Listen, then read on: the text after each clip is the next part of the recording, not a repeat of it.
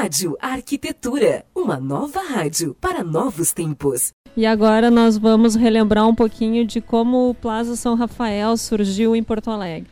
Então, uh, pegando um trecho muito bacana aqui do livro comemorativo do Sindicato de Hospedagem e Alimentação, eu vou contar para vocês. O São Rafael cintilou com padrão cinco estrelas em edifício com 18 andares pelos quais se distribuíam 300 apartamentos climatizados, restaurante internacional, churra churrascaria, snack bar, salão de festas para 1.500 pessoas, sauna, salão de beleza, boutiques, agências de turismo, sala de convenções, galeria de arte e estacionamento para 150 carros.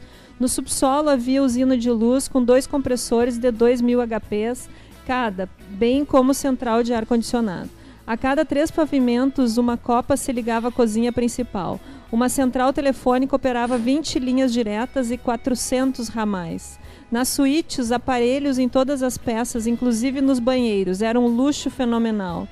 O serviço de som com, com quatro canais de músicas estava acessível tanto nos quartos quanto nos corredores.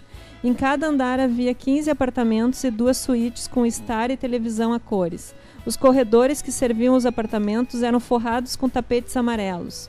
Os modernos elevadores foram considerados até pouco tempo os mais rápidos do estado. O salão de festas, decorado com cortinas de veludo em amarelo ouro, tinha piso em mármore branco e azul.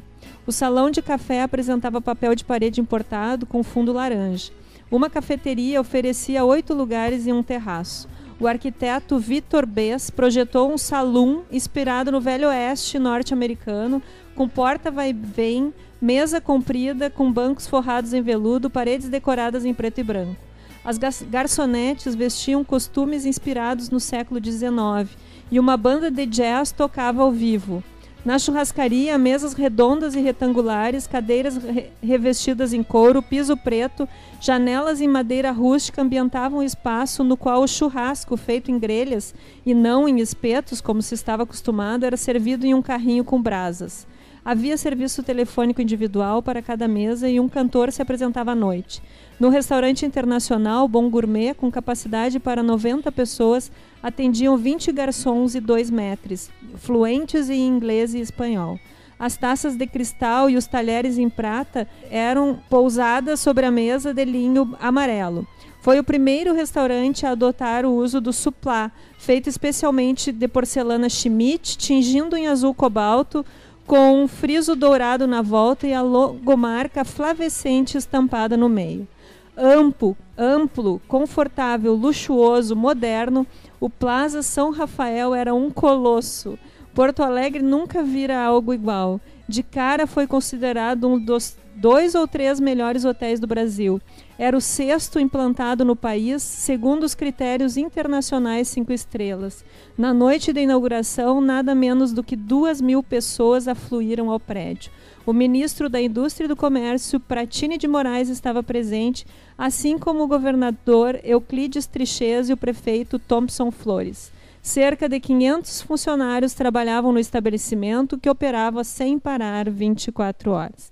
Então eu acho que nessa, nessa viagem aí pela abertura do Plaza São Rafael é, é fundamental a gente referenciar tudo que se passou e, e ver que ele continua né, flam, flamante, como a gente flamante. diz. Flamante.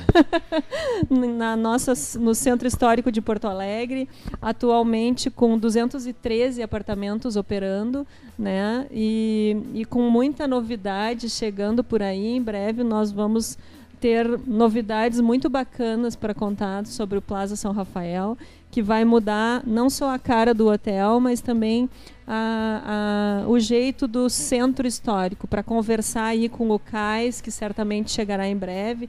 Então, nós temos novidades que estão no nosso planejamento e é muito importante olhar para uma empresa que completa 60 anos, mas que não esquece da importância de se transformar, de inovar, de mudar e de avançar no tempo, né? com força, dando aí voz aos nossos colaboradores, a, a essa turma que faz que são eles que constroem essa história, porque se esses 60 anos existem é em função de todas as pessoas que estão dentro da rede Plaza. Né? não só de Porto Alegre, mas de todo o Brasil. Bacana, então essa é a proposta, né? Trazer aos poucos também durante a programação mais informações sobre a Rede Plaza. Você curtiu aí mais esse momento com a gerente de marketing da Rede Plaza, Cláudia Herbe.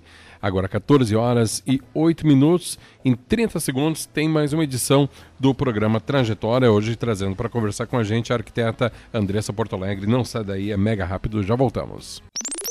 Rádio Arquitetura, a rádio das mentes criativas.